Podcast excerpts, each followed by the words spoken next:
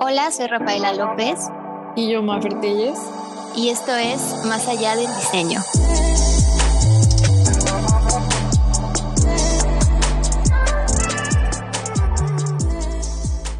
Bueno, hola, bienvenidos a nuestro segundo capítulo de Más allá del diseño. Aquí estoy yo, Mafer, acompañada de Rafaela una vez más.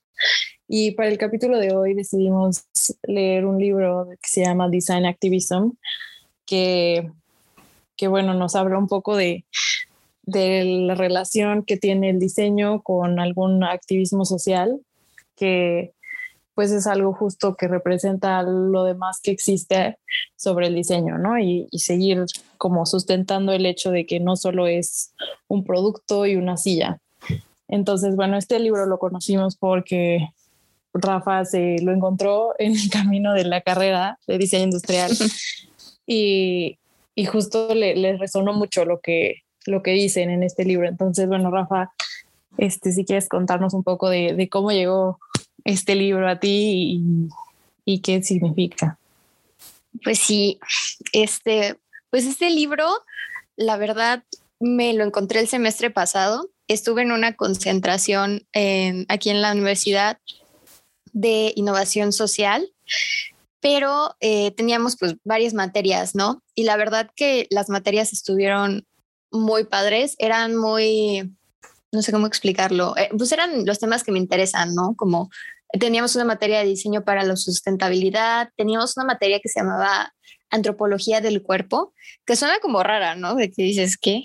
Así como de la evolución. Me como ¿Qué es eso? Homo erectus, ¿de qué estamos hablando? Yo pensé que iba a ser algo así, pero era como sobre la construcción y deconstrucción de pues constructos, constructos sociales, como las ideas eh, que, por las que nos guiamos, ¿no? En la sociedad y cómo eso afecta a las personas. Entonces, este, siento que el semestre pasado eh, toda la información que recibí me hizo como mm, darme cuenta de que podía hacer aún más con el diseño. Siento que empecé como en, en, la carrera pensando, me voy a hacer rica y después voy a ver cómo ayudo a la gente, ¿no? Es como que la idea que te venden. Mira, primero es un, montón de dinero y ya después vas a poder ayudar a las personas, ¿no? Sí, sí, este, no, no. Uh -huh. sí, ajá, sí, te tienes que hacer primero rica. Eh, sí, totalmente. y pero, si no lo devuelves, no eres Ajá. buena persona. ah, también, también. Sí, pero pues, o sea, a mí lo que me interesa, siempre lo que me ha interesado es como ayudar a, a resolver los pedos del mundo. No sé, no sé cómo explicarlo. Me acuerdo cuando estaba chiquita, mi, mi foto de perfil de Facebook literal era algo so, sobre antirracismo o sea, tenía como, como 10 años y yo ya estaba muy preocupada wow. sobre, cómo, sobre cómo el racismo afectaba a la sociedad. Entonces, pues es algo que nunca me podía quitar y la verdad no me lo quiero quitar porque siento que necesitamos más gente que le importen los demás. Y este, pues estaba hablando sobre cómo llevé este libro. A ver, pues llegué este libro porque me empecé a, a interesar por este, bueno, me di cuenta que eso de que te tienes que hacer rico para después ayudar a las personas es falso. O sea, es una idea del capitalismo.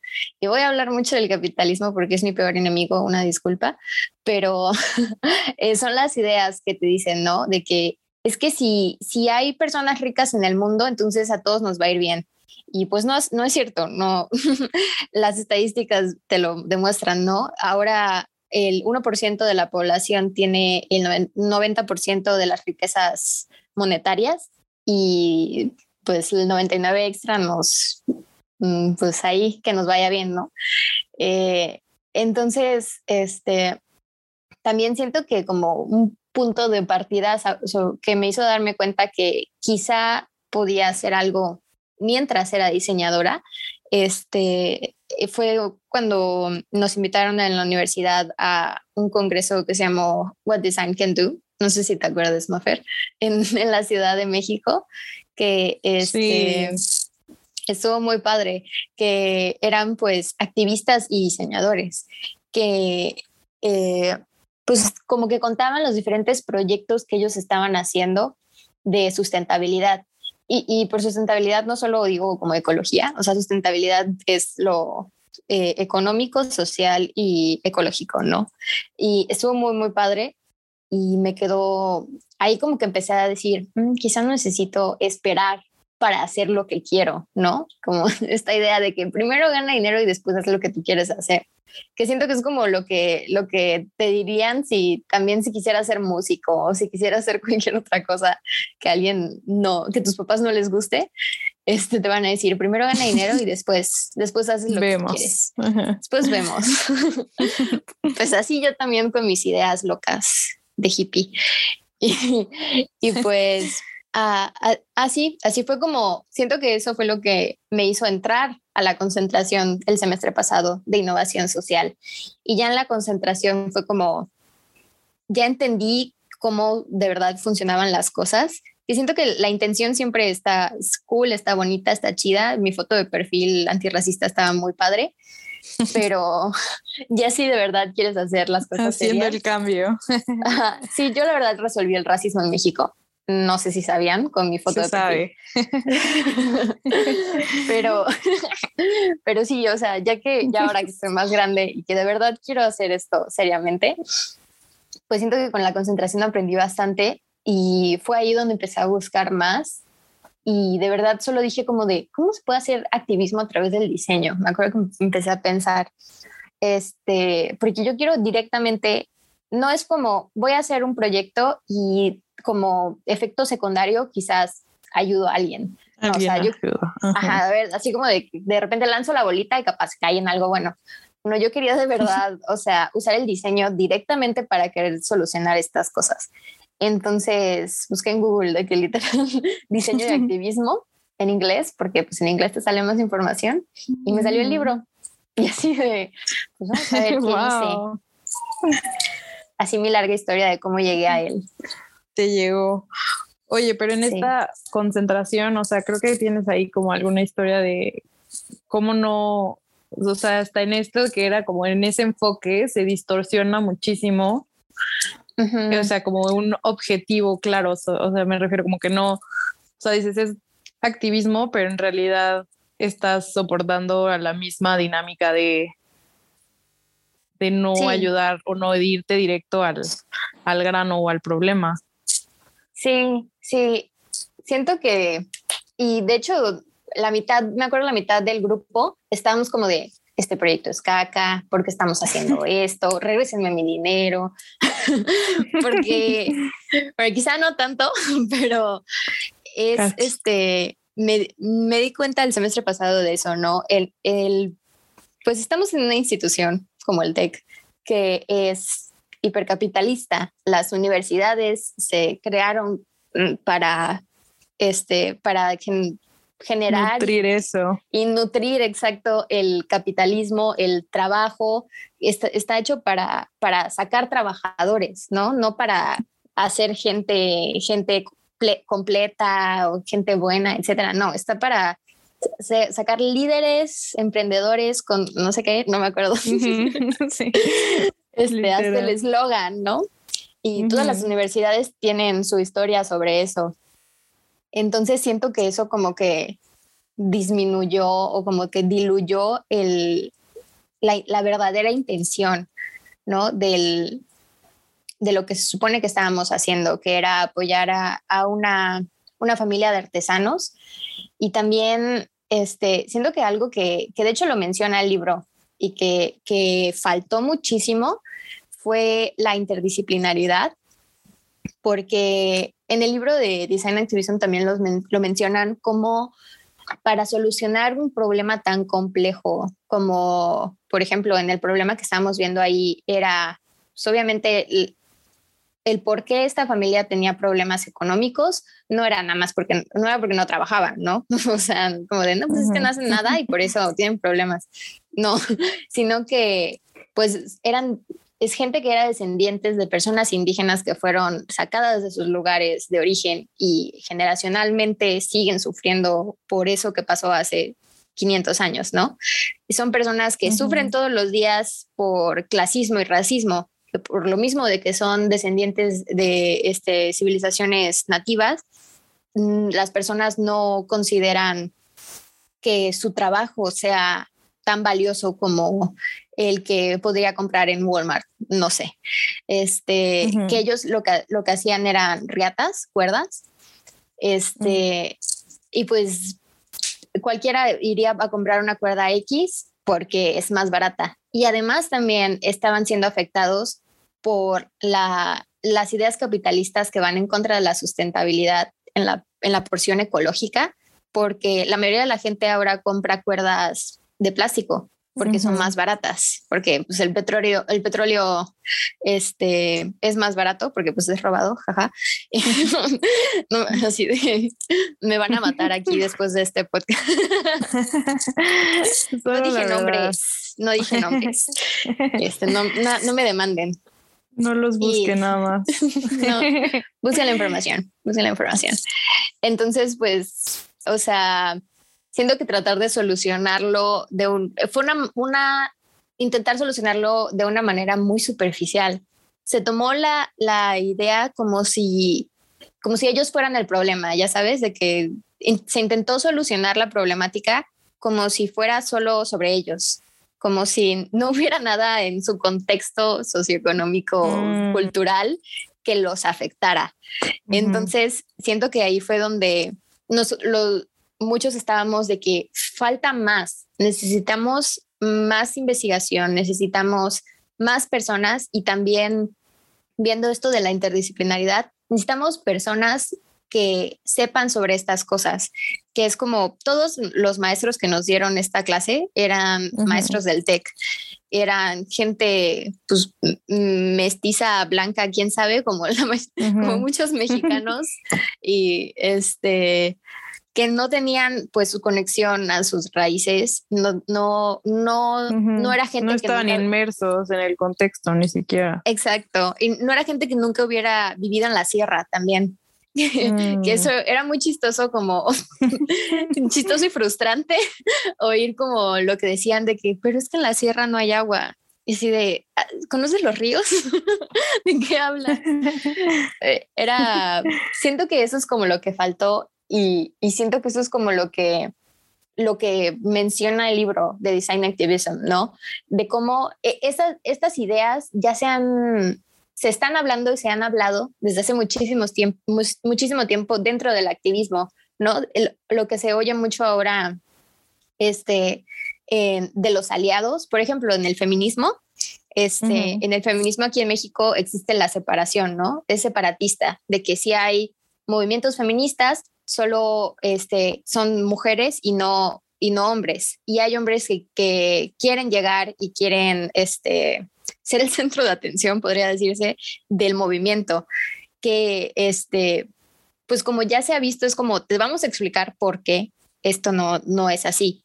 Es por seguridad de las personas, es porque muchas, hay, hay mucho, mucho trauma que tiene que ver con los movimientos. Es un momento muy, pues muy de mucha sensibilidad para las personas que se estén manifestando, etcétera. Entonces siento que, o sea, ese tipo de cosas ya se habló en el activismo, que en, el ejemplo de, de, la concentración fue como, pues estábamos poniéndonos nosotros como diseñadores como los, los, el personaje principal de la historia, ¿no? Como de, mírame a mí y mira cómo ayudo gente. Entonces, siento que eso es como eso para mí es como la parte más importante de el nombrar a el diseño activista. O sea, porque podrías decir de que, no, pues hay proyectos que ya son activismo si lo ves de cierta manera, ¿no? Como, no sé, eh, tal empresa está cambiando sus procesos de producción y ahora tienen menos residuos pues sí es activismo, ¿no? Porque estás, estás intentando cambiar, eh, estás dando una contranarrativa, estás intentando cambiar algo que está afectando al planeta y a las personas, pero no es activismo directamente, no es diseño activista directamente porque es un efecto secundario. Es como, estoy segura que la, la empresa no, no le nació del corazón hacerlo, ¿no? Lo que pasa es para, para verse bien entre otras empresas, para subir dinero al producto. Decir que lo hacen. ajá, para decirle a sus amigos en eh, amigos empresas en sus fiestas de Navidad que eso fue lo que hicieron. Entonces, mírame, soy mejor que tú. Exacto. que es mucho lo que pasa, ¿no? Con el activismo. Sí, de que siento que la gente piensa que es como, pues es que tú te quieres, quieres ser mejor, quieres sentirte mejor que los demás. en vez de... Sí, es, como para sanarse un poco de culpa. Sí, sí, yo creo que sí. Es como... sí, puede ser. o sea, y entonces es como que la diferencia en, en, un diseño centrado en el activismo, ¿no? O sea que verdaderamente tu único objetivo es hacer ese cambio o esa transformación a través del diseño. Sí, o sea, que ese, que tu solución, o sea, tu problemática es, no sé, algo social, digamos, y que lo resuelvas a través del diseño, pero considerando todos los factores. Sí, sí, exactamente. O sea, quizá no resolver porque son, o sea, te, digo, mi foto antirracista, pero... No, yo creo que eso ya, o sea, con eso tú de verdad hiciste el cambio. Sí, yo la verdad, o sea, siempre, siempre, he sido mejor que todos los demás. Con permiso. Las cosas como son. Exacto. Pero sí, es como el... Y el entender todas las ideas, siento que algo muy importante, o al menos que me di cuenta, es qué historia quieres contar. O sea, ¿qué, qué historia estás contando? ¿Cómo lo están tomando a las personas? Porque también siento que se usa mucho el voy a, ah, por ejemplo, como estábamos hablando de que parece que es para, para sentirte moralmente superior, que es como, como funciona la donación que la gente rica, para no sentirse tan mal, ya sabes, este, sí, claro. donan una porción de su dinero. Pero nadie se empieza a preguntar, o sea, y, y, todavía les dicen de que esta persona es súper altruista. Eh, Bill Gates dona muchísimo dinero. Este, Jeff Bezos dona muchísimo dinero, es una muy buena persona, es una persona súper altruista, pero nadie se está empezando a pensar cómo llegó ahí, ¿no? ¿Cómo, cómo es que Jeff Bezos tiene tanto dinero? ¿Cómo es que Elon Musk tiene tanto dinero? ¿Cómo es que Thomas Alva Edison tenía tanto dinero? No. que investiguen, investiguen cómo Elon Musk tiene tanto dinero. Si es el héroe de alguien, de verdad, una disculpa por este podcast, pero de verdad, investiguen. No, pero es que siento que, o sea, tocar estos temas y, más me gusta como preguntarte tú que ya absorbiste el libro, o sea, y como que ya lo asimilaste, porque pues una cosa es que yo lo lea y diga como, ah, pues, ok, entiendo un poco, pero tú que ya es como literalmente parte de tu vida, o sea, creo que está interesante tener este otro punto de vista de, pues hay otra alternativa, ¿no? O sea, de entender qué es lo que está haciendo literal. O sea, es que estamos como que ya viviendo en automático, o sea, no cuestionamos nada o, o, no vemos qué está pasando y tener este espacio de decir como, oye, pues sí es cierto, ¿no? O sea, y cuáles son sus intenciones y ver como lo que se podría hacer diferente. No sé, se me hace muy interesante. Sí, sí, de hecho, ahorita que mencionaste eso de como que vivimos en automático, me acuerdo que ahorita en la pandemia eh, vi un, un, TikTok que aún me acuerdo de que alguien había dicho algo y en un comentario le ponen, pensar es anticapitalista.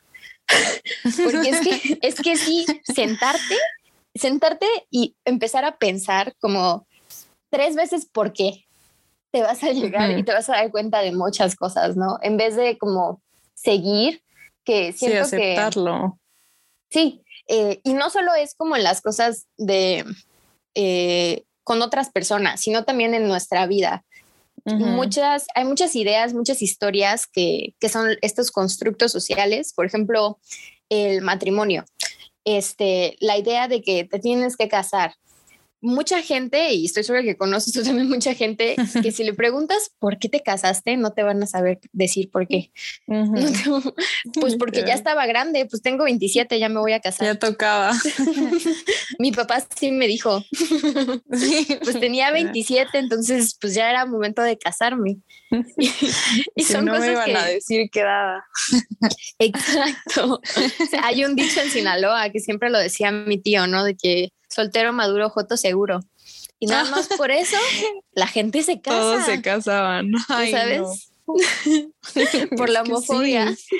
totalmente. No manches. Sentarte a pensar justo es como, no sé, y es algo que hicimos mucho en este curso, o sea, en esta clase. Digo, siento que hubo momentos en la clase donde sí se abría mucho al debate de, de qué es como el diseño y qué es lo que estamos haciendo, ¿no? O sea, por ejemplo, el, el TED Talk que nos presentaron de, de los, las incubadoras. O sea, siento, bueno, no sé, quisiera conocer tu opinión, o sea, de eso cómo lo tomarías, o sea, si es como solo activismo o solo es como diseño o... Sí, una, una TED Talk que nos mostraron de eh, un diseño para incubadoras, ¿verdad? Que eh, al final terminó, hicieron como un monstruo así todo feo, que me acuerdo que parecía carrito de hot dogs, así de metal, y al final terminó siendo como una cuna con una lámpara, ¿no? Que es más o menos lo, lo principal de las incubadoras, es la luz ultravioleta. Y sí, o sea, en esa siento que pues no, no conozco suficiente. Si fuera como, ah, pues regalaron los, los, este, las incubadoras o cierta organización donó las incubadoras, etcétera, pues creo que sería diseño activista, pero pues se puede ver como la diferencia, ¿no? De la primera incubadora que hasta nos comentó el profesor de que los diseñadores pensaban que la gente, como tenía pocos recursos, no tenía mucho dinero, iba a aceptar cualquier cosa. Y estaban bien feos, estaban bien feas las incubadoras pero los diseñadores pensaron que como eran pobres iban a aceptar cualquier cosa y, eran como inhumanas, eran pues yo no iba a meter, imagínense que tienen un bebé, no lo vas a meter en un carrito de hot dogs. Uno se, sentiría mal, ¿no? Entonces, totalmente. Siento que ahí es como, al final, con lo que quedaron, con el diseño que quedaron, que era más humano, que era más pensado, que no menospreciaban al usuario también, donde este que pues hubo un poco de discriminación en, el proceso de diseño, ¿no? Porque digo, los diseñadores somos personas también y también estamos, estamos, vivimos bajo, bajo constructos sociales, bajo ideas de discriminación. Y pues se puede ver muy bien en, en, el, en ese primer, este, ese primer producto, ese primer, esa primera propuesta de producto. Y pues, pero también siento que también podría decir que fue activismo porque el activismo también te transforma a ti.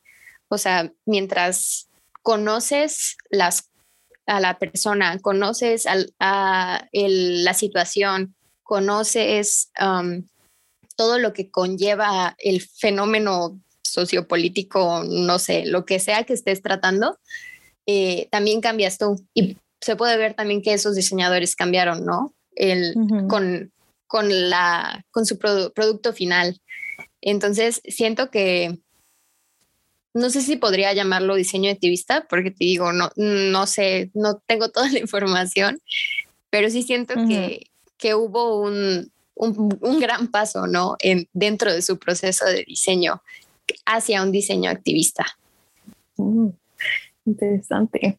Y es que también, o sea, la carrera, o sea, tiene como que una fama pues un poco superficial y privilegiada, ¿no? O sea, de lo que platicábamos en, el, en el capítulo pasado, o sea, de que todo es como súper caro, que se busca la estética y lo bello y lo banal, y como que tener, o sea, que nos enseñen esta parte de, de lo, lo más humano, pues siento que sí es algo que, que hace falta. O sea, por ejemplo, yo no hice la misma concentración que tú y obviamente mi concentración, o sea, fue lo que te acabo de decir, o sea, producto privilegiado, banal, superficial, o sea, como que no, no todos tenemos el acceso a, a esa, a esa, digamos, educación.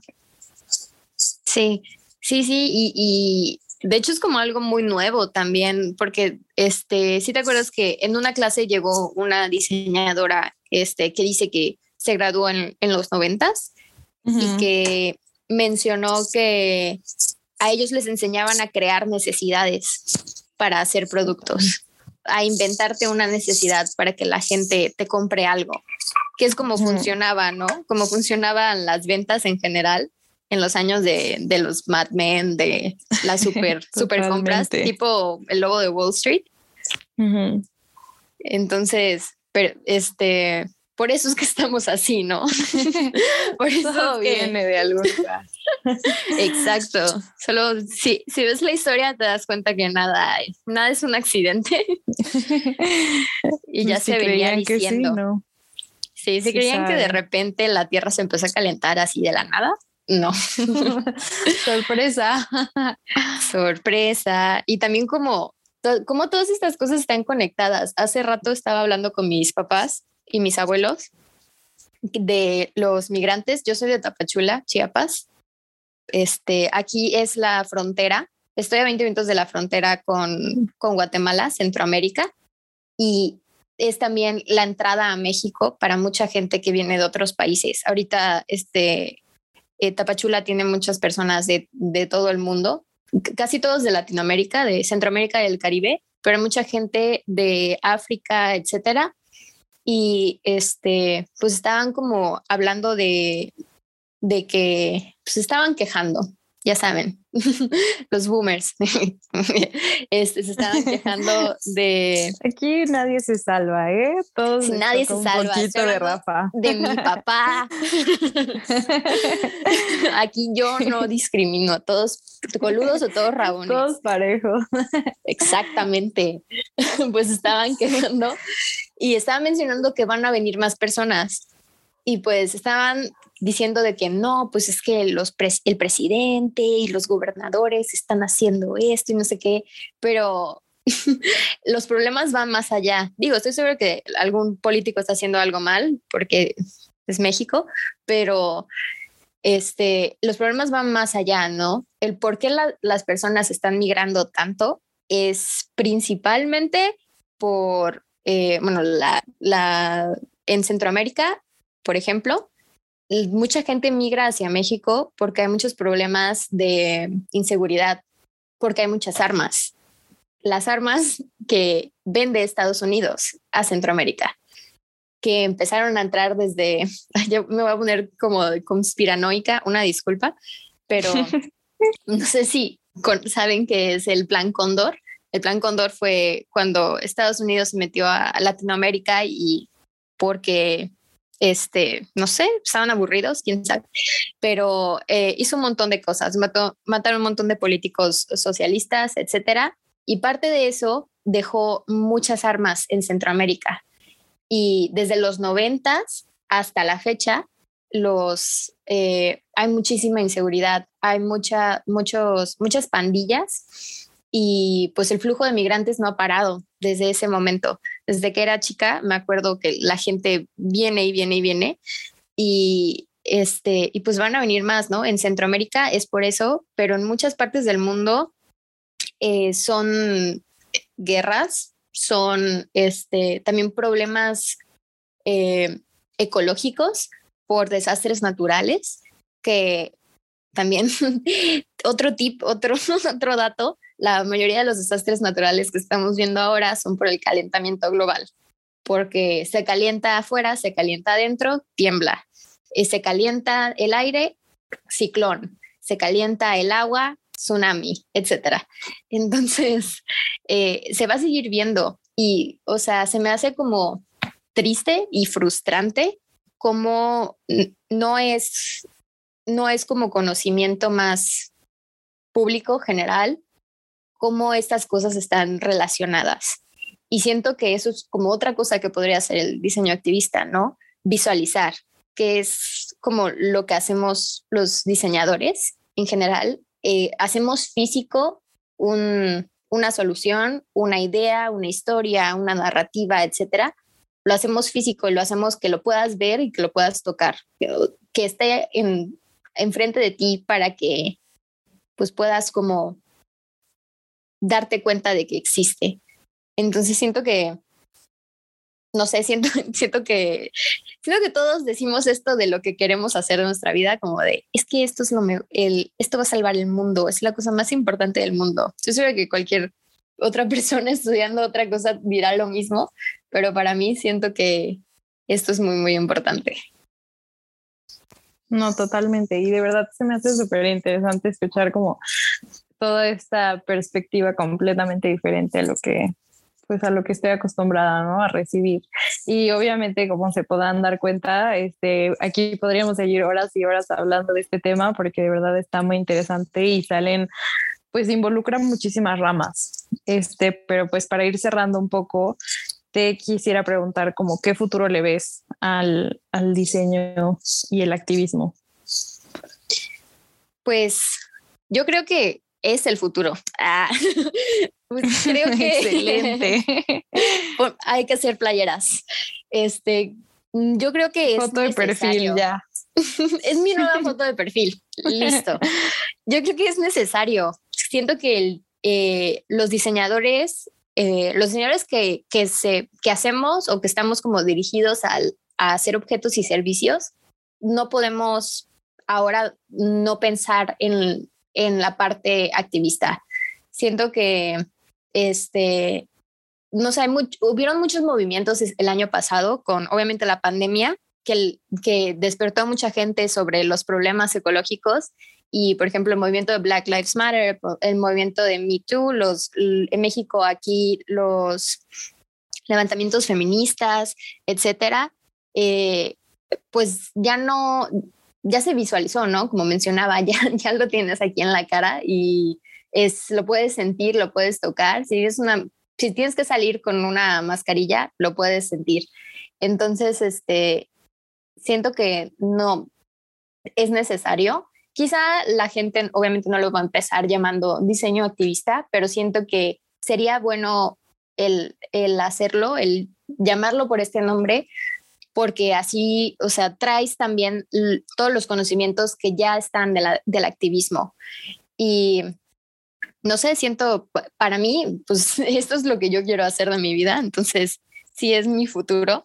Y también siento que en, en todos los ámbitos el, el diseño activista puede funcionar, ¿no? En, en eh, educación, en, por ejemplo, el problema de la migración, el problema de la salud pública, etcétera, siento que el, el diseño puede ayudar para muchas cosas que no se le, no se le da tanta entrada a, no sé, de que pues, nadie que tenga un hospital piensa voy a, voy a contratar a un diseñador para hacer X o Y cosa, pero pues no sé, quizá tenemos que llegar nosotros a ellos, pero yo sí creo que es bastante necesario y que es, no sé si podría decir que este, es una buena idea para hacer dinero, porque la verdad no me importa, pero no sé, siento que es necesario en, a un nivel humano y a un nivel como sustentable, planetario.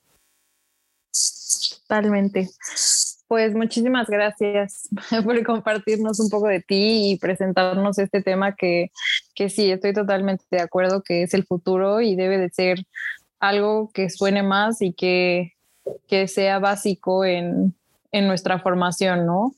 Y, y, ojalá próximas generaciones o mayores o los que sea, o sea, quien sea, esté dispuesto a hacer ese cambio e involucrarse con, pues, con la sociedad, ¿no? Y, y buscar hacer las cosas bien y diferentes. Pues eso sería todo. Muchísimas gracias. Este, no sé si quieres agregar algo más. Pues una disculpa si los mareé, pero espero que de verdad ah, hayan conectado con algo, con alguno de las problemáticas. Con, estoy segura que en la vida de todos hay alguna, digamos, alguna intersección, algún, alguna dinámica de poder que nos está afectando. Entonces, no es como que alguien esté exento de algo, ¿no? Es, no, no solo, no sé, siento que es, no es correcto, no porque esté mal, sino porque no es la verdad el pensar que el activismo es solo para los demás, sino que de verdad te, te ayuda a entenderte mejor como persona, a entender, digamos, por qué te sientes de cierta manera en muchas cosas y también te ayuda a, crecer, a encontrar un, digamos, una superación personal. Entonces, sí, siento que es, no solo es para los demás, vean también el activismo como, están siendo activistas para ustedes. Entonces, sí. Súper, me encanta. Muchas gracias. Nos vemos, bueno, nos oímos en el siguiente episodio. bye. bye. bye.